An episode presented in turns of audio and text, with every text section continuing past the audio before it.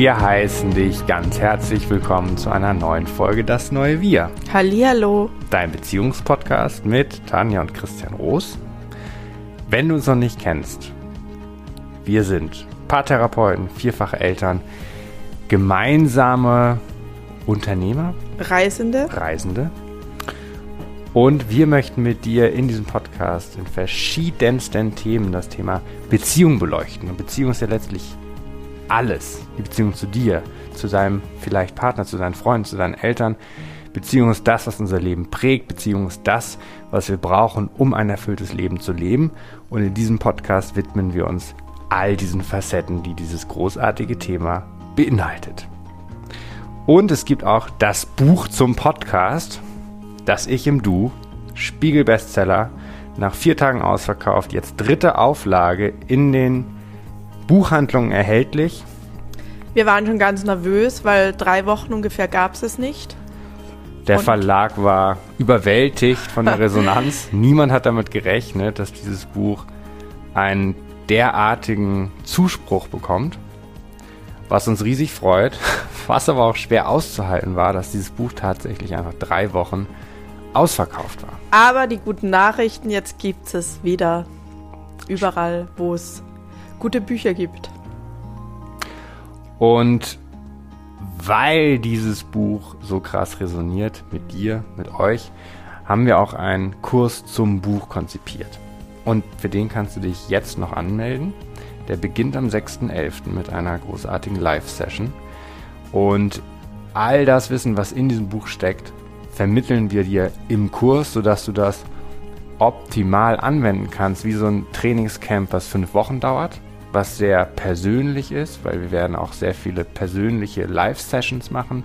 Wir werden Coaching-Gespräche in die Tiefe führen, sodass du wirklich Glaubenssätze erkennst, Glaubenssätze wandelst, wirklich eine neue Dimension von Partnerschaft leben kannst und wir laden dich ganz herzlich dazu ein. Du findest alle Infos dazu in den Show Notes auf unserer Website, bei uns auf Instagram. Wenn du Fragen hast, bitte melde dich bei uns. Es würde uns total freuen, mit dir gemeinsam zu arbeiten und ein neues Level an Partnerschaftsqualität zu ermöglichen. Es wird einfach ein richtig guter Kurs. Fünf Wochen, fünf Module. Wir stecken all unser Wissen, was auch im Buch steckt, nochmal in den Kurs mit Workbook, mit Meditationen und Community und einer Gruppe, wo du Impulsnachrichten von uns bekommst. Es wird richtig, richtig gut und ist einfach die beste Möglichkeit, dein Jahr nochmal so richtig schön abzuschließen, etwas für dich zu tun. Es ist eine Investition in dich und so kannst du dann ganz geklärt und ausgerichtet ins neue Jahr starten und deswegen passt auch die Zeit so gut. Und zudem haben wir gesagt, wir haben aktuell eine Warteliste für diese Einzelgespräche von mehreren hundert Klienten.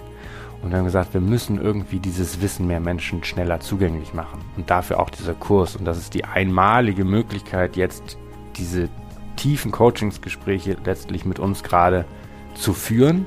Und das Tolle ist, und das sagen auch alle Studien, persönliche Weiterentwicklung in Gruppen ist die effektivste Form, die es gibt. Und wenn du vielleicht Vorbehalte hast und sagst, naja, aber da kann ja nicht jeder ein Einzelgespräch führen, das stimmt, aber es ist viel effektiver, denn wir werden Gespräche führen, in denen jeder sich erkennt und nicht nur erkennt, sondern indem ein anderer einen Dialog führt, wirst du Dinge bei dir erkennen, wo du gar nicht wusstest, dass du da eine Frage oder einen blinden Fleck zu hast, weil andere dir etwas aufzeigen, was du selbst bei dir nicht siehst. Und das ist die Magie, die in Gruppencoachings, in Gruppentherapie so großartig funktioniert und das werden wir in unserem Online-Kurs machen. Also Name ist Programm, das Ich im Du nicht nur in der Partnerschaft, sondern auch in Freundschaft, aber auch in Gruppen und in der Gesellschaft und wir hatten unsere größten Durchbrüche immer auch in Gruppencoachings. Wir haben ja viele Jahre Gruppencoachings gemacht als Teilnehmer. Hunderte Stunden letztlich? Ja, und immer so, die Gruppengröße war immer so 70 bis 90 ungefähr. 60 bis 90. Außer bei der Ausbildung, da waren es 20, 20, bis 30. Ja, stimmt. Ja. Und es war aber einfach so schön auch zu sehen, dass stellvertretend für dich Leute Dialoge führen, wo du aber so extrem viel mitnehmen kannst. und wie diese Gruppendynamik dich auch in so einem Rahmen hält, wo du dich gerne zeigst, wo du gerne im Austausch bist und wo du dich total genährt und supported, supported fühlst. Und die Klienten, die bei uns waren für Einzelgespräche, die wollen dann auch immer weitere Einzelgespräche, immer einen gewissen Abstand. Oft melden die sich dann nach einem halben Jahr und sagen so, ich habe letztens wieder so eine Nachricht bekommen, wow, also dieses eine Gespräch, was ich bei dir hatte, Chris, das hat jetzt irgendwie ein Jahr nachgewirkt und jetzt habe ich das in Gänze verstanden und umgesetzt. Und wir möchten heute in der Folge mal beschreiben, wie eigentlich unser Ansatz funktioniert. Genau, weil es ist ja sehr mystisch. Du hörst immer nur oder liest irgendwo eine Rezension oder hörst, dass das Gespräch super war oder dass wir Coaching-Gespräche führen, aber wir haben es noch nie, glaube ich, im Podcast so in der Tiefe beschrieben, was eigentlich da passiert. Exakt. Und das möchten wir heute machen. Und wo fangen wir an? Wir benutzen letztlich Methoden aus der kognitiven Verhaltenstherapie. Unter anderem. Und wir sind keine Psychotherapeuten, wir sind keine Psychologen, sondern wir sind Coaches. Und wir sind das total gerne. Denn als Coach kannst du ein noch größeres Spektrum an Möglichkeiten ausschöpfen, weil man einem gesunden Klienten auch einfach ein bisschen zumuten darf. Das ist zumindest unsere Philosophie, nämlich einerseits natürlich total empathisch zu sein mit den Erfahrungen, die jemand gemacht hat, andererseits aber auch nicht zurückzuscheuen, denjenigen zu konfrontieren mit neuen Perspektiven, mit neuen Fragen auf alte Probleme, sodass der Klient sich ins Unrecht setzen kann, vor dem Hintergrund, lieber glücklich sein und Unrecht haben, als unglücklich sein und Recht haben. Und er setzt ja dadurch nicht sich ins Unrecht, sondern seine Geschichte. Und seine Standpunkte. Weil durch unsere Fragenmethodik wird es möglich, eine komplett neue Brille aufzusetzen. Also du erzählst dir deine Vergangenheit, dein Leben durch eine Brille und die funktioniert für deine jetzigen Ergebnisse. Wenn du neue Ergebnisse haben willst, musst du dir eine neue Brille aufsetzen, die es ermöglicht, neu zu fühlen, also erstmal neu zu denken, neu zu fühlen und dadurch neu zu handeln. Und dadurch hast du dann neue Ergebnisse. Du bist Regisseurin dann wieder deines Lebens durch die neue Brille und du kannst dein Leben dann wieder selbst eigenverantwortlich gestalten. Und es hilft dir auch abzugrenzen zu anderen Methoden oder Coaching-Konzepten. Und ich möchte mal zwei herausgreifen, nämlich das Prinzip der inneren Kindheilung und das Prinzip der Affirmation. Und innere Kindheilung ist ja auch durch Stefanie Stahls grandioses Buch ähm, einem großen Publikum mittlerweile bekannt. Und die innere Kindheilung beschäftigt sich ja damit, was, welche Unterbrechung hattest du in deinem Leben, welche Schlussfolgerung hast du daraus gezogen? Und es geht darum, diese Erfahrung zu erfühlen und sich zu vergeben. Und das ist auch ein ganz wichtiger Teil unserer Arbeit. Und wir setzen auf dem auf und gehen den Weg weiter. Was wir nämlich tun ist, du hast ja trotzdem eine Erfahrung gemacht, für die du einen bestimmten, das ist wie ein Beweis für einen Glaubenssatz. Und auch, und Vergebung ist das eine. Und was wir aber brauchen, um einen neuen Glaubenssatz zu etablieren, sind irgendwie neue Beweise für den Glaubenssatz. Und dass die neue Geschichte, die du dir erzählst, gleich wahr ist oder die Berechtigung hat, gleich wahr zu sein. Und wie machen wir das? Es gibt drei verschiedene Möglichkeiten. Zum einen in der Psychologie wird das genannt Reframing. Die zweite Möglichkeit ist, sich abzugrenzen und zu abstrahieren. Da gehen wir gleich noch im Detail drauf ein. Und die dritte Möglichkeit ist tatsächlich, wenn du einen, beispielsweise einen tatsächlichen Verlust erlebt hast, wie du, Tanja, ja in deinem Leben mehrfach, dass man mit diesem Verlust auf eine bestimmte Art und Weise umgeht. Kommen wir auch gleich nochmal drauf zu. Denn wenn du etwas verloren hast und keinen Umgang damit gefunden hast, wirst du beispielsweise dir immer schwer tun, bestimmte Formen von Nähe zuzulassen, weil du ja eine Angst davor hast, das Ganze zu verlieren. Genau, dann ist Nähe gefährlich. Und wie funktioniert das jetzt? Wir ne-, fangen wir mit dem Reframing an, also die erste Möglichkeit. Erstmal noch kurz, warum wir diese negativen Glaubenssätze haben, ist ja, weil es das Gehirn gerne einfach macht und weil die Evolution möchte, dass du überlebst. Sprich, du hast irgendwas erlebt in deinem Leben, was bedrohlich für dich war. Kann was Großes, aber auch was ganz Kleines und vermeintlich Nichtiges sein. Aber für dich war es bedrohlich. Und dann schlussfolgerst du deswegen was Negatives daraus, also vermeintlich negativ, aber was einen negativen Glaubenssatz, weil du dadurch überlebst. Geglaubt. Deswegen ist es auch so tricky, diese zu wandeln, weil ja dein Überleben damit verknüpft ist.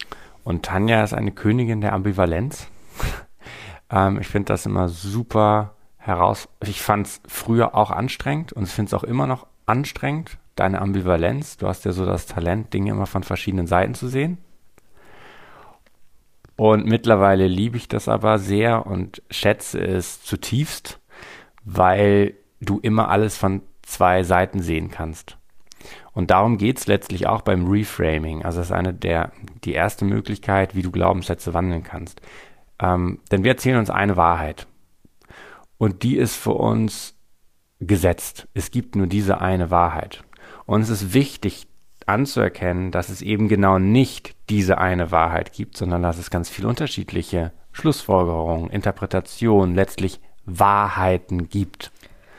Und das zeigt auch, dass zwei Personen komplett was Unterschiedliches schlussfolgern können von einem gleichen Ereignis. Und die Frage ist, welche Wahrheit wählst du oder welche Wahrheit funktioniert für das Leben, was du dir vorstellst? Und wir geben nie eine Wahrheit vor in unseren Coaching-Gesprächen, sondern wir fragen dich, was ist deine Absicht, wo möchtest du hin und funktioniert die Wahrheit, die du dir erzählst, für das Leben, was du gerne hättest. Genau, also die Antworten gibst immer du dir und wir stellen nur ziemlich gute Fragen. und Beispiel, weil mit Beispielen kann man das ja vielleicht immer leichter auf sich übertragen. Der Vater, der nie da war. Der Vater, der nie da war, der sich nicht um deine Bedürfnisse gekümmert hat, für den du nicht wichtig warst, weil er nie da war. Wärest du wichtig gewesen, wäre er da gewesen. Und so ist dein Glaubenssatz über dich aus dieser Erfahrung heraus, ich bin nicht wichtig.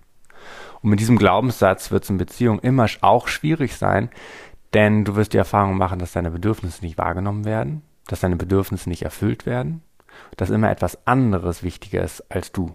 Vor allem ist es so, dass wir ja Schlussfolgerungen mit unserem gegengeschlechtlichen Elternteil machen, sprich, was du über das Männliche denkst, durch die Erfahrungen mit deinem Vater, wird sich auch in deinen Beziehungen mit dem Männlichen auswirken. Und was du über deine Mutter schlussfolgerst, wird sich auch über das Weibliche auswirken. Und was hilft, um dieses Reframing zu verstehen, ist, dich mal in den anderen hineinzuversetzen. Versetz dich mal in diesen Vater hinein, der nicht da ist. Und unterstellen wir mal, er würde sein Kind lieben. Warum ist er nicht da? Und so eine Frage, die dich zu einer neuen Wahrheit führt, was hat, was hat er eigentlich gemacht in der Zeit, wo er nicht da war? Und oft ist die Antwort, ja, er hat gearbeitet. Okay, er hat gearbeitet. Und warum, warum hat er denn eigentlich gearbeitet? Ja, er hat Geld verdient. Okay. War deine Mutter auch berufstätig? Ja, in Teilzeit. Okay. Und wie viel hat denn dein Vater verdient? War das ausreichend viel, um die Wohnung und das Essen und die Kleider zu bezahlen und vielleicht auch deine Ausbildung? ja, das, das, das hat er gereicht. Das, das, das, das hat er verdient. Und dann fragen wir oft auch so nochmal, um das zu double-checken, ähm, war dann, hattet ihr existenzielle Nöte, finanzielle Sorgen? Ähm, die so eine totale Instabilität reingebracht haben. Und meistens ist die Antwort nein, das, ähm, dafür hat es immer gereicht. Und wenn die Antwort nein ist oder ja, also es gab Instabilität, dann stellen wir dann andere Fragen. Und wenn du dir jetzt überlegst, also du bist auf dem Standpunkt, du warst nicht wichtig, deine Bedürfnisse wurden nicht gesehen. Wenn man sich mal klar macht, dass die Grundbedürfnisse, wenn man beispielsweise nach Maslow geht oder wen auch immer, die Grundbedürfnisse, nämlich dass du etwas zu essen hast, dass du eine Wohnung hast oder ein Dach über dem Kopf und dass du jemanden hast, der emotional für dich da ist. Das ist dann zwar nicht dein Vater, aber zum Beispiel deine Mutter oder deine Oma, wer auch immer dann auf dich aufgepasst hat. In den meisten Fällen gibt es ja so eine enge Bezugsperson. dann sind die Bedürfnisse befriedigt worden. Auch weil dein Vater diesen Beitrag geleistet hat. Ganz wichtig, auch. Denn natürlich hast du einen Vater verdient, der emotional präsent ist, der Zeit für dich hat, der da ist. Und trotzdem kann man nicht sagen, er war ein rücksichtsloser, kaltherziger Egoist, weil er hat auch einen Beitrag für die Familie geleistet und er hat auch bestimmte Bedürfnisse von dir befriedigt. Auch wenn du dir das anders vorgestellt hast, auch wenn du das anders verdient hättest, war er auch da. Und das ignorieren wir in unserem Unterbewusstsein oft. Und was ich auch spannend finde, dass sich diese Glaubenssätze über die Zeit verstärken. Denn deine Erinnerung ist nicht in Stein gemeißelt, sondern die verändert sich. Und umso mehr du dir etwas einredest, umso mehr Beweise findest du in deiner Erinnerung, umso mehr passt du die Geschichte auch an, sodass sie zu deinen Glaubenssätzen passt. Das ist, weil unser Unterbewusstsein es sich gerne einfach macht und danach strebt, zu mh, mm, kategorisieren und zu validieren. Also immer Erfahrungen zu machen, die das Alte bestätigen, weil das macht es besonders einfach. Ach. Erfahrung, zack, Schublade auf, rein, Schublade zu, weiter geht's. Und dann Schublade vielleicht wieder auf und nochmal alles ordentlich machen, dass es auch schön einfach klingt, plausibel ist, egal ob das wirklich so gewesen ist. Manchmal verdrehen wir sogar Tatsachen, obwohl wir uns dem nicht bewusst sind. Hauptsache der Glaubenssatz ist am besten bestätigt. Ja, gibt's auch wissenschaftliche Studien. Und zu. das Reframing sagt, okay, das ist eine Wahrheit. Wie kannst du es auch sehen? Denn er war auch ein liebevoller Vater, indem er bestimmt, indem er zur Arbeit gegangen ist, vielleicht auch nicht jeden Tag Bock hatte, diese Arbeit zu machen. Vielleicht hatte er auch einen Beruf, der ihm noch nicht mal Spaß gemacht hat, aber er hat es trotzdem gemacht. Warum? Auch weil er seine Familie geliebt hat. Und wie ist es auch für diesen Vater, nicht die Menschen zu sehen, die er eigentlich liebt? Denn unterstellen wir mal, er würde sein Kind lieben, denn er hat ja auch irgendwie eine Entscheidung getroffen, dieses Kind haben zu wollen. Wie ist es für jemanden, den Menschen, der er eigentlich liebt, nicht zu sehen? Was dafür erforderlich ist, ist ja auch irgendwie, sich von den eigenen Gefühlen zu dissoziieren, Gefühle zu verdrängen. Und du verdrängst eben nicht nur die positiven oder negativen Gefühle, nämlich das Vermissen eines Menschen, den du liebst, sondern du verdrängst natürlich auch alle positiven Gefühle. Du kannst nur Gefühle ganz dämpfen oder gar nicht. Wenn du sie dämpfst, weil du negative Gefühle nicht wahrhaben willst, dämpfst du auch die positiven. Das heißt, dein Vater hat sogar einen Preis dafür gezahlt, nicht da zu sein. Und das ist auch nicht die Wahrheit, das ist auch Quatsch, genauso wie deine Geschichte Quatsch ist. Und du kannst jetzt wählen, welche Geschichte funktioniert besser für das, was du leben willst. Und wenn du Nähe und erfüllte Partnerschaft leben willst, wähl doch lieber die zweite Wahrheit, die funktioniert dafür besser. Aber es ist deine Wahl, du bist die Gestalterin oder der Gestalter. Genau. Und was auch noch hilft zusätzlich zu dem, ist zu gucken, wo er oder sie, also unsere Eltern eigentlich herkommen weil viele Eltern hatten, die im Krieg waren und Hunger gelitten haben sogar und unter ganz anderen Umständen aufgewachsen sind wie wir jetzt. Und wir gehen oft sehr hart mit unseren Eltern ins Gericht und setzen letztlich den Maßstab an, den wir jetzt haben. Also wir haben jetzt so viel Zugang zu Ressourcen, zu Wissen, bezüglich Erziehung, bezüglich Beziehung, dass es unseren Kurs gibt, dass es Podcasts wie diesen gibt. Wir haben so viel Zugang zu so viel mehr Wissen, was die gar nicht hatten. Und deswegen, das bringt auch nochmal so ein neues Verständnis rein und eine Milde zu verstehen, wo kommen die eigentlich her und wie sind die aufgewachsen und wie waren deren Eltern zu denen eigentlich. Und vielleicht sind die genau einen gleich großen Schritt schon gegangen, von wo die herkommen, wie du jetzt gehen kannst. Und wir haben ja eine Coaching-Gruppe, die findet alle zwei Wochen statt, am Mittwochabend, 20.30 Uhr. Da laden wir dich natürlich auch herzlich ein. Und da hatten wir einen spannenden Dialog mit einer Frau. Und das leitet uns über zur zweiten Möglichkeit, wie du Glaubenssätze wandeln kannst, nämlich abgrenzen.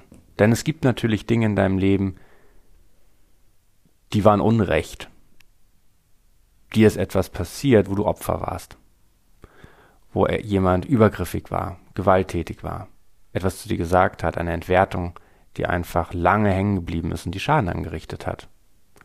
Verbale Gewalt ist auch eine Straftat mittlerweile bei der Kindererziehung und haben aber viele von uns erlebt.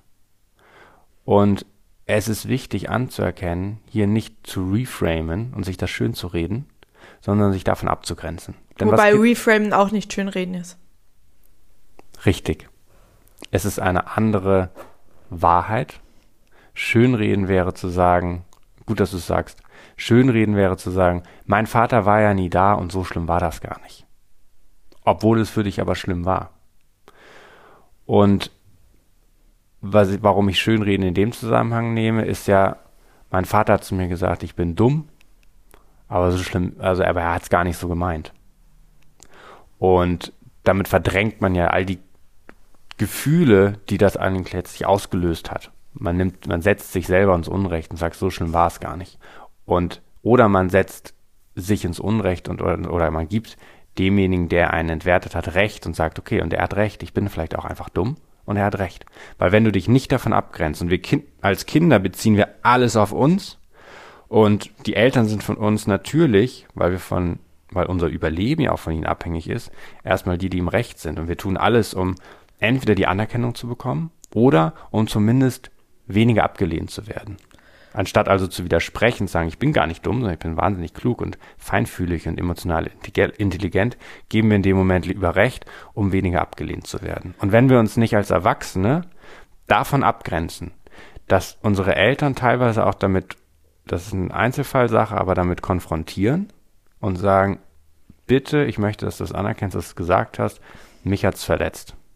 Wenn wir das nicht machen und trotzdem eine funktionierende Beziehung zu unseren Eltern vortäuschen, dann wird das immer den Preis haben, dass wir uns selbst ins Unrecht setzen. Deshalb ist Abgrenzen eine zweite ganz wichtige Möglichkeit oder ein wichtiges Tool, um Glaubenssätze zu wandeln. Denn es ermöglicht so ein Self-Empowerment, dich selber in etwas zu bestärken und für dich einzutreten. Denn als Kind konntest du es nicht, als Erwachsener sehr wohl.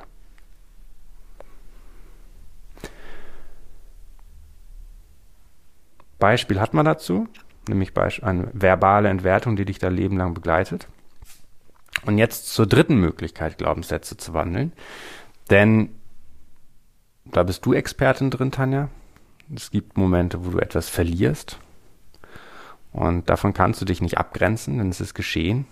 Der Mensch ist beispielsweise weg. Du kannst es auch nicht reframen erstmal in dem Sinne, weil die Tatsache besteht, du, ein Mensch ist beispielsweise gestorben oder krank geworden. Wie kannst du damit umgehen, sodass du nicht um jeden Preis versuchst, Nähe zu vermeiden, Verlustangst dein Leben zu bestimmen zu lassen? Was kann man tun? Also erstmal wird es ganz natürlich sein, dass du auch Nähe vermeidest. Und da ist es einfach der beste Tipp, ähm, liebevoll mit sich selbst zu sein, egal wie man sich verhält, weil man wird sich nach einem Verlust oder einem Lei einer Leiderfahrung auch teilweise hart und arschlochmäßig anderen gegenüber verhalten, weil man selbst so verletzt ist. Und ich empfehle da ja immer das Buch von David Kessler, der war ja Sterbebegleiter und hat tausende Menschen in den Tod begleitet und hat zwei Adoptivsöhne und einer davon ist an einer Überdosis gestorben. Und der hat gemeinsam mit Elisabeth Kübler-Ross ja diese ähm, Stages of Grief Bücher geschrieben und hat dann nach dem Tod seines Sohnes das letzte Buch dazu geschrieben, nämlich The Sixth Stage of Grief, Finding Meaning. Und er unterstreicht das so schön und eindrücklich in dem Buch, dass du eben, dass dieses alles hat einen Sinn, dass das so ein blödes, so ein blödes und toxisches Sprichwort ist, weil du das einfach keinem sagen kannst, der wirklich eine Verlusterfahrung gemacht hat. Ist einfach so hart, unempathisch und daneben zu sagen, es wird schon seinen Sinn haben. Nein, aber wie du auf eine schlimme Erfahrung antwortest, da kannst du sehr wohl irgendwann einen Sinn drin finden. Für dich. Welchen Sinn hast du? Ich finde das immer für mich, der nicht, der beispielsweise, meine Eltern leben noch, ich habe keinen Kontakt zu meinem Vater, aber meine Eltern leben ja noch. So eine Verlusterfahrung habe ich ja nicht gemacht. Und ich finde es immer total schwierig zu differenzieren. Nicht dem, was passiert ist, Sinn zu geben, sondern dem, wie du darauf antwortest. Wie würdest du sagen, hast du, ähm, wie hast du auf den Tod deiner Mutter geantwortet? Weil da warst du ja noch Kind. Na, frisch erwachsen, 18. Ja. Aber ja, wenn ich jetzt 18-Jährige sehe, denke ich mir, wow, das sind alles Kinder. Mhm. Ja, ähm, na, hat natürlich Jahre gedauert und ähm, fand ihren Tod mega sinnlos und super unfair vom Leben, dass es so, dass genau sie krank geworden ist, die einfach so ein liebevoller Mensch war und gesund gelebt hat und nur 44 werden durfte. Und ich glaube, dieses ganze Hadern mit dem Leben und dem Tod gehört auch voll dazu und bringt letztlich, also das alles, was wir jetzt arbeiten, beruht ja darauf, auch auf meinen Verlusterfahrungen. Weil mir dann das Coaching auch so geholfen hat, einfach mal nach all den Jahren des Leidens und der Trauer und der Wut und des Einsamfühlens eine neue Sichtweise auch einzunehmen trotzdem. Und ja auch, dass du beschlossen hast, dass du das Leben, du hast ja auch lange geglaubt, du bist auch noch 44 Jahre alt. Und du in der Zeit das Leben ganz leben wolltest und Coaching ja auch eine Möglichkeit ist, wie du wirklich the most out of it kriegen kannst. Genau, auf Facebook konnte man doch immer so ein Zitat äh, bei seinem Profil anhängen und da war mein Zitat, ähm, You only live once, make sure it's enough. Und nachdem habe ich ja komplett gelebt. Also bin ja gereist ohne Ende, gefeiert ohne Ende. Genau, und das gearbeitet aber, ohne Ende. Genau, aber darin lag natürlich auch ein, äh, eine, aus einer Angst heraus. Und das Coaching, wie du es betreibst, finde ich, ist aber eher nicht mehr zu machen, sondern in dem, was man tut, es tiefer zu verstehen. Also eine ganz gesunde Form davon, das Leben zu leben. Nämlich es geht letztlich geht es um Achtsamkeit. Ja. Es geht darum, wer bist du, was willst du, was hast du in deinem Leben und wozu hast du das in deinem Leben? Und ich finde, das ist das auch mit vielleicht mit das Schönste am Coaching ist, das Leben in einer ganz tiefen Art und Weise zu verstehen. Und es geht noch nicht mal darum, und natürlich geht es auch darum, Gestalter zu sein, neue Entscheidungen zu treffen, aber das Leben so wahrzunehmen, darüber auf eine bestimmte Art zu reflektieren, das finde ich sehr kostbar und sehr lebenswert. Und ich habe auch meinen spirituellen Zugang, also den hatte ich ja schon als Kind, aber durch die Tode meiner Eltern ist der auf jeden Fall noch verstärkt worden. Also auch, dass ich voll viel Sinn darin erkenne, dass wir uns begegnet sind und in dem, wie wir uns begegnet sind und was wir jetzt machen, auch beruflich, dass wir vier Kinder bekommen haben und Elternsein so anders verstehen und leben, als unsere Eltern es gemacht haben. Und auch, dass wir Leben und Tod, also dass ich Leben und Tod nochmal neu verstehe und dass ich mich auch, wenn die tot sind, krass mit denen verbunden fühle und weiß, die sind immer irgendwie auch da. Und was ich auch krass finde, ist, dass du ja es wäre logisch konsequent, keine Kinder zu kriegen, wenn man derartige Verlusterfahrungen bekommen hat. Und aber dann eigentlich dem toten Schnippchen schlagen und ihm ins Gesicht lachen und dann einfach Sex haben, Sex genießen, Kinder haben, also leben. Und du hast es ja am Anfang gesagt, die Verlustangst geht ja nicht weg, sondern sie ist einem ja eigentlich noch bewusster, aber dadurch nimmt man vielleicht auch bewusster wahr, was man eigentlich am Leben hat. Und wo mir Coaching auch geholfen hat, weil, also, das habe ich letztens, ich lese gerade ein wundervolles Buch, 22 Wellen. Da geht es um zwei Töchter, deren Mutter Alkoholikerin ist. Und dann habe ich nochmal gedacht, dass für mich eigentlich ähm, schlimmer als der Suizid meines Vaters war schon seine Alkoholkrankheit. Weil die ja begonnen hat, wie wir acht und neun waren, meine Schwester und ich. Und ja uns die ganze Kindheit und Jugend diese Angst, wie er nach Hause kommt, ob er getrunken hat, wie viel er getrunken hat, ob meine Eltern streiten, ob es eskaliert. Diese Angst, der so tief in meinem Körper auch abgespeichert war, über so viele Jahre und dieses Luftanhalten und Schockstarre und hören nur, wie er die Tür aufmacht, wie viel er getrunken hat. Und, ähm, und da hat mir aber eben Coaching auch so geholfen zu reframen, was Sucht bedeutet auch, warum Menschen auch süchtig werden oder süchtig sind und suchtkrank sind. Und auch ähm, Gabor Mate, wie der das beschreibt. Das kannst du auf den Punkt bringen. Ja, ich finde das auch immer spannend. Wir haben ja tatsächlich auch äh, viele Klienten, wo die Eltern Suchtverhalten, suchtkrank waren, sind.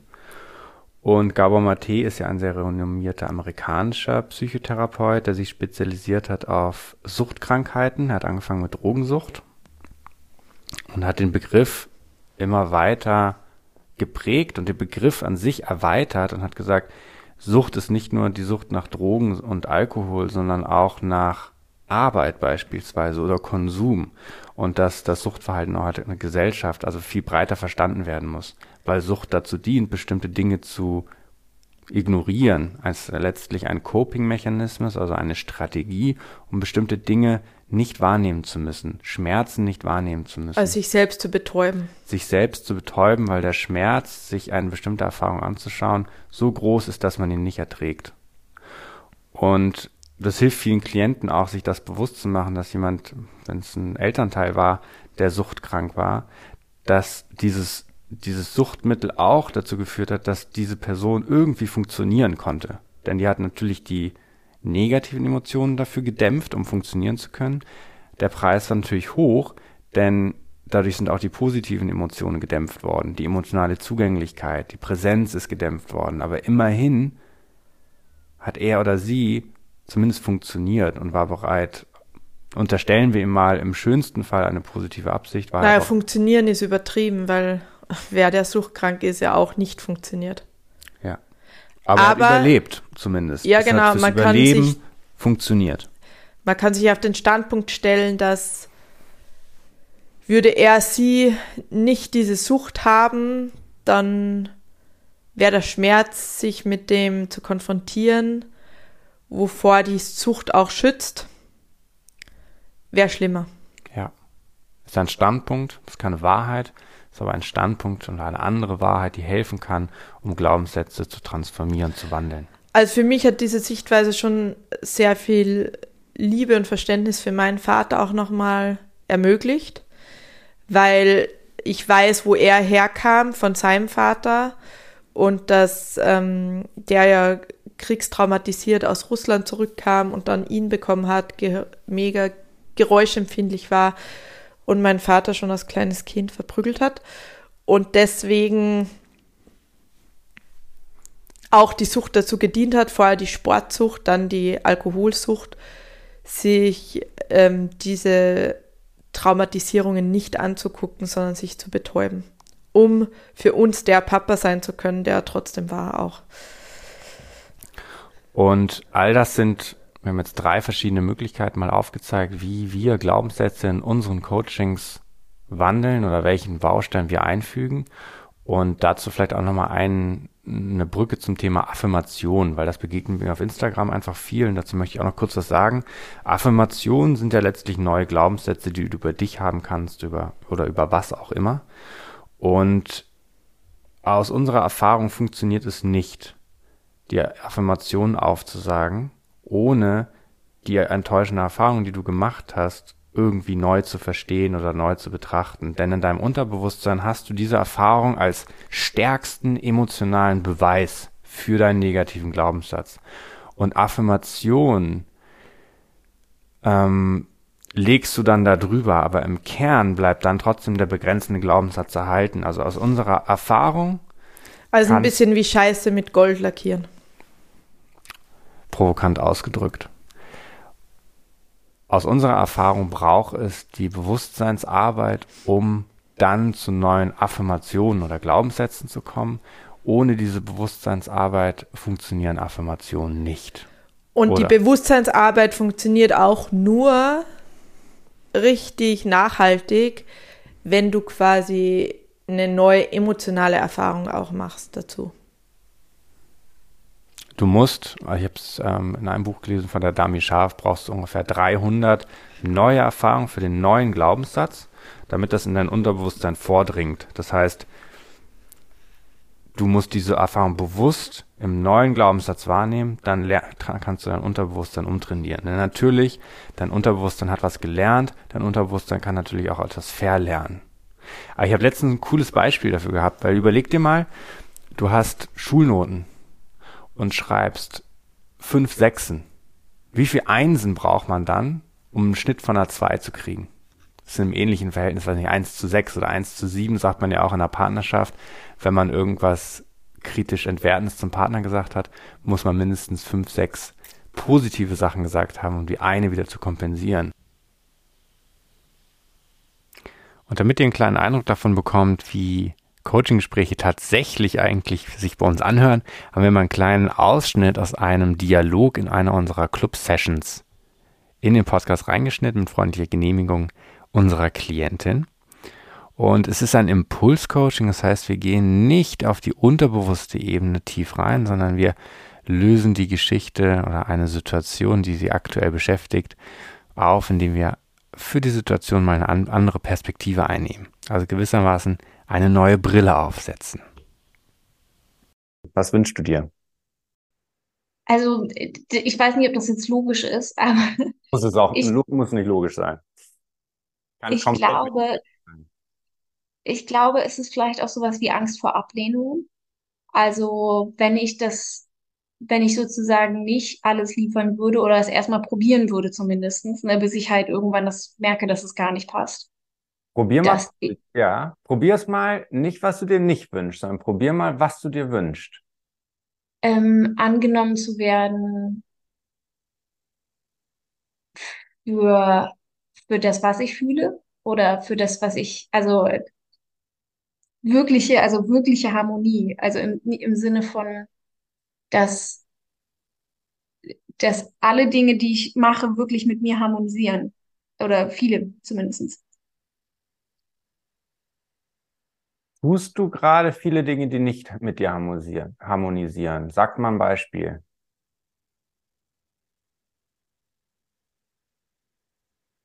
Hm. Beruflich, ich, ich arbeite zum Beispiel sehr oft zu viel, habe ich das Ja. Gefühl. Bist du selbstständig oder angestellt? Selbstständig. Selbstständig. Ähm, wieso arbeitest du? Was heißt zu viel arbeiten? Wirst du pro Zeiteinheit bezahlt oder pro Leistungseinheit oder wie ist deine Bezahlung? Ist ähm, ein bisschen gemischt. Also ich arbeite in der Wirtschaft, jetzt nicht Coaching oder, oder ne, so irgendwas Soziales. Also ist schon, es hat auch eine soziale Komponente, aber es ist jetzt nichts, ähm, wo ich an dem Menschen so aktiv arbeite. Ähm, und ich habe das Gefühl, dass ich zum Beispiel manchmal auch aus Angst, so wenn ich das jetzt nicht alles liefere oder wenn ich jetzt nicht hier alles tue, dass es dann, dass ich dann das Projekt verlieren würde oder dass ich den Auftrag verlieren würde oder ähnliches. Es kommt auch schon oft aus Angst. Ja. Und hast du bis jetzt Projekte verloren? Nein, nein. Und Hast du ein Vermögen aufgebaut, dass es egal wäre, ob du das Projekt verlierst, ja oder nein? Ja, für eine gewisse Zeit glaube ich, ja, jetzt bin ich glücklicherweise an dem Punkt. Ja, das heißt, was war dir aber bis jetzt wichtiger? Dir geht es nicht um Ablehnung, sondern um was geht's dir? Und deshalb bist du auch bereit, mehr zu arbeiten. Um Sicherheit? Ja, Sicherheit ist für dich ein hoher Wert. Ich frage jetzt nochmal, nur um das sicher zu gehen, welches Bedürfnis erfüllst du, indem du mehr arbeitest, als du müsstest? Sicherheit. Ja. Und das sagst du mit einer ziemlichen Stimmigkeit. Da ist keine Frage drin. Wie findest, ja, also du, das, wie findest du Menschen, denen Sicherheit wichtig ist?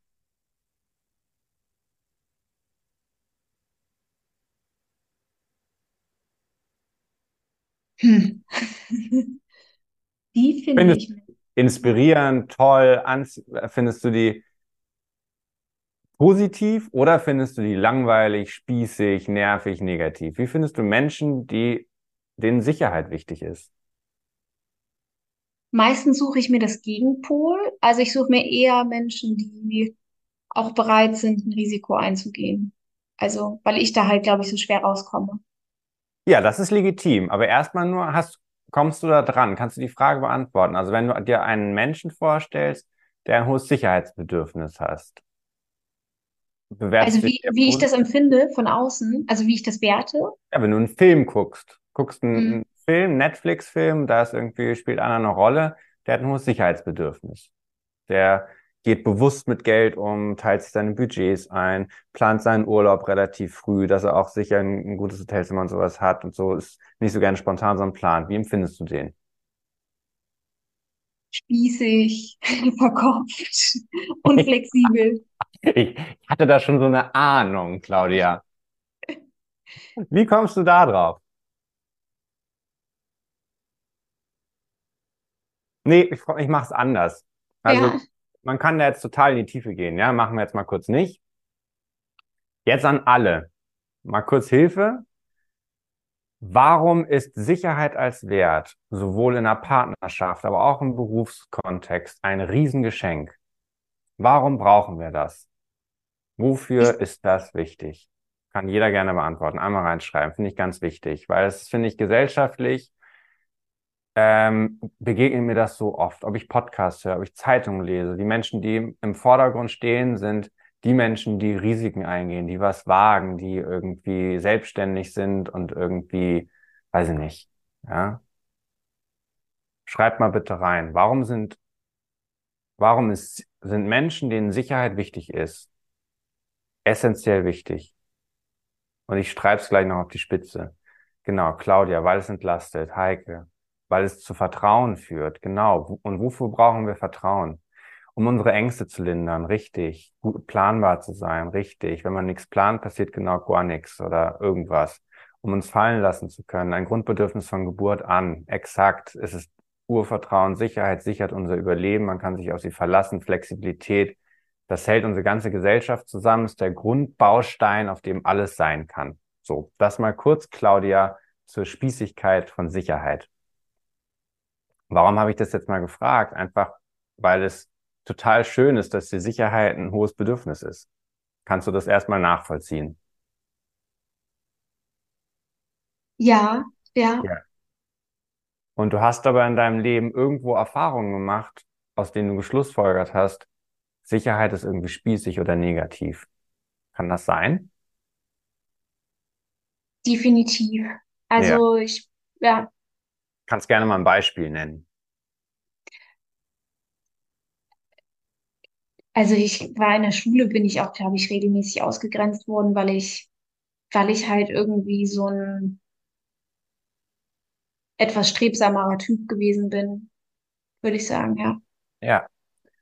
Und jetzt für heute erstmal anzuerkennen, dass Sicherheit für dich ein wichtiges Bedürfnis ist und dass du so sehr mit dir verbunden bist und stimmig mit dir bist, dass du auch mehr arbeitest, um diese Sicherheit zu gewährleisten. Das finde ich erstmal super. Also du bist ja gestartet mit der Frage, du bist nicht stimmig und du handelst entgegen deiner Bedürfnisse.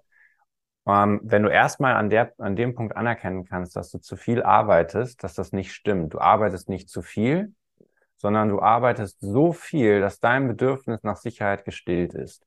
Und jetzt, wo du ein bestimmtes Vermögen aufgebaut hast, kannst du ja das neu überdenken und kannst sagen, okay, möchte ich jetzt vielleicht ein Risiko eingehen, möchte ich jetzt vielleicht weniger arbeiten, riskieren, das Projekt zu verlieren und dafür aber andere Dinge tun? Kannst du es nachvollziehen, Claudia? Ist das für dich eine neue mhm? Ja. Ich finde das ähm, total schön, wie du das ähm, jetzt herbeigeführt hast, weil ich glaube, also ich bin gerade auch in einer, in einer großen, ähm, in einem großen Umbruch für mich, ähm, Auszug, ähm, also oder Umzug, Auszug ähm, und, und auch Trennung von bestimmten Personen einfach aus meinem Umfeld. Ja. Und ich, ich kann das jetzt gut nachvollziehen, dass ich das ja auch mache aus, also weil ich meine Bedürfnisse da wahrgenommen habe und dass ja. ich das einfach vielleicht auch falsch bewerte momentan dass ich das Gefühl habe, ich werde auch schuldig irgendwie in der Situation. Wo fühlst du dich schuldig? Mm. Dass ich mich zum Beispiel trenne, wenn ich mich trenne. Wer kennt das noch? Wenn man eine Trennung ausspricht oder ausgesprochen hat, die Erfahrung haben wir schon viele gemacht. Wer hat sich da schuldig gefühlt? Ja. Denn welches Risiko gehst du damit ein? Dass man falsch liegt? Ähm, A, das. Was noch? Wie sehen dich andere Menschen, wenn du dich trennst? Egoistisch? Exakt, egoistisch und negativ. Ähm, und wozu fühlen wir uns dann schuldig? Dass wir den anderen irgendwie im Stich gelassen haben, dass wir nicht alles versucht haben. Ja, pass auf. Äh, super beantwortet. Auf die Frage, warum fühlen wir uns schuldig? Wenn ich die Frage aber ganz kleine Nuance anders stelle, wozu fühlen wir uns schuldig? Ach, damit wir Zugehörigkeit mit diesen Menschen haben? Ja, gut gesehen, Claudia. Warum nämlich? Warum Weil, führt Schuld, führen Schuldgefühle zu Zugehörigkeit? Ganz gut gesehen. Ähm, weil wir ja in dem Moment, wo wir schuldig sind, ja eigentlich ausgeschlossen und allein sind. Und in dem Moment, wo wir uns schuldig fühlen, haben wir wieder sozusagen wie eine Verbindung oder Rechtfertigung, Teil der Gruppe zu sein. Ja, das ist nur keine Verbindung, sondern eine Verstrickung. Aber ansonsten stimme ich dir 100% zu. Exakt. Du, steh, du machst dich durch die Schuldgefühle selbst auch zu einem gewissen Opfer und dadurch seid ihr dann wieder irgendwie connected, verbunden, verstrickt, wie auch immer man das nennen will. Sehr, sehr gut gesehen. Ähm, und das mache ich ganz viel oder das machen wir ganz viel, dass wir nach dem Wozu fragen und nicht nach dem wo, wo, Warum. Denn wenn du das Wozu kennst, kannst du auch ein neues Wozu wählen. Das heißt, bis jetzt hattest du Schuldgefühle, wenn du dich getrennt oder abgegrenzt hast, damit du eine weitere Verbindung hältst. Aber führt diese Verbindung wirklich zur Nähe oder führt sie zu Distanz? Ich würde sagen, oftmals auch zu Distanz, weil man, ähm, wenn man sich schuldig fühlt, das ist ja so irgendwie das Paradoxe, ist man ja gleichzeitig auch wütend. Also als Opfer ist man ja irgendwie, Hammer. hat man ja auch das Recht wiederum, wütend zu sein, ne? Geil Also, gesehen. Richtig gut gesehen. Und in diesem Impulsdialog wird super erkennbar, wie sie das Verhalten und die Entscheidung, von denen sie dachte, sie lösen schlechte Gefühle aus und sie entsprechen nicht ihrem Selbstausdruck, wie genau diese Entscheidung, diese Verhaltensweisen genau doch Ausdruck ihrer Bedürfnisse waren und sind, nur dass die Bedürfnisse ihr unterbewusst waren, nicht bewusst waren und dass sie somit also sehr wohl Ausdruck von ihrem Selbst sind, dass sie sehr wohl in Harmonie ist, wenn sie sich dieser unterbewussten Bedürfnisse bewusst wird. Und diese neue Perspektive einzunehmen, bringt eine totale Erleichterung, weil man fühlt sich nicht mehr als Opfer der Umstände, sondern man kennt sein Wozu, den Zweck, warum man etwas tut. Oder besser gesagt, wozu man etwas tut. Und wenn man sich als Gestalter erlebt, kann man natürlich auch einen neuen Zweck definieren. Und der nächste Schritt nach diesem Impulsgespräch wäre beispielsweise in die Tiefe zu gucken, zu gehen und zu gucken, wo kommt dieses Bedürfnis nach Sicherheit her, was ja für eine neue Form des Erfülltseins, wie sie sich das wünscht, im Wege steht. Und ganz oft hat das natürlich mit bestimmten Enttäuschungen zu tun, die wir erlebt haben. Und hier gibt's, wie in der Podcast-Folge heute besprochen, natürlich verschiedene Möglichkeiten, wie man diese Enttäuschung auflösen kann, sodass man dann das Bedürfnis nach Sicherheit eintauschen kann gegen ein Bedürfnis nach Erfüllung, nach Risikobereitschaft, nach Abenteuer, was auch immer die jeweilige Absicht ist. So, das heißt, wir haben dir mal so ein bisschen Eindruck gegeben, wie bei uns Coachings funktionieren, nach welcher Philosophie. Und die Grundannahme, aus der wir heraus coachen, ist die der Selbstverantwortung. Das heißt, es ist die Welt, die du wahrnimmst. Deine Wahrnehmung hat ganz viel Einfluss darauf, wie du dich fühlst, wie du denkst, wie du dich verhältst. Und mit unseren Fragen kannst du deiner Gedankenwelt auf den Grund gehen und neue Schlussfolgerungen ziehen. Und der zweite Schritt ist dann natürlich, und vielleicht noch ein ergänzenden Satz, in der Beziehung wirst du natürlich auch Streitereien haben und Selbstverantwortung bringt dich dahin, den Streit zu beenden, diese emotionalen Trigger aufzulösen und dann auf einer neuen Ebene diesen Konflikt zu lösen. Und um einen Konflikt zu lösen, braucht ihr zwei Personen. Um den Streit zu beenden, erstmal nur eine. Deshalb ist es immer super, wenn einer vorgeht. In den meisten Fällen leider die Frau. Und der andere Part aber dann folgen muss. Denn für einen Konflikt, um den in der Wurzel aufzulösen, braucht es trotzdem beide. Und Selbstverantwortung ist also der, diese Grundannahme hinter all dem, was wir heute gesagt haben. Und der zweite Schritt dann, und ist ja auch unser Buch ist ja auch so aufgebaut, zuerst die Wurzeln, wenn du den Baum vorstellst, dann der Stamm und die Krone. Und der Stamm, wir haben da sechs Elemente definiert, wie erfüllte Beziehungen funktionieren, was es dafür braucht. Und all das Wissen kannst du aber erst anwenden, wenn du die Wurzelarbeit gemacht hast, wenn du die Bewusstseinsarbeit gemacht hast. Und so funktionieren letztlich unsere Coachings. Das heißt, du hast Erkenntnisse und die übersetzt du in neues Denken, Fühlen und vor allem Handeln. Denn so funktioniert der kognitive Verhaltenstherapie. Du hast Erkenntnisse, kognitiv, und hast neues Verhalten, was dann zu neuen Ergebnissen führt. Und das decken wir in unseren Coachings ab. Und das machen wir auch ganz konzentriert in unserem Beziehungskurs, das Ich im Du. Sei unbedingt dabei. 6. November starten wir. Fünf intensive gemeinsame Wochen, fünf Live-Module mit Live-Coaching-Gespräche und es wird einfach super cool. Tanja und ich im Doppelpack. Ja. In den Live-Sessions, viele ja. Übungen in den Videos. Sei dabei, dabei, eine bist. Investition in dich, in deine Beziehungen, in dein Leben, in dein erfülltes Leben. Wir freuen uns, dich da zu sehen. Wenn du Fragen hast, schreib uns gerne an coaching at das-neue-wir.com. Abonniere gerne unseren Podcast oder gib uns fünf Sterne. Wir freuen uns auch über alle Amazon-Rezensionen zu unserem Buch und wenn wir verbunden bleiben, auf welchem Weg auch immer. Schönen Danke Tag, schönen Zuhören. Abend, schöne Nacht, Danke wo auch immer du bist. Danke für deine Aufmerksamkeit. Tschüssi!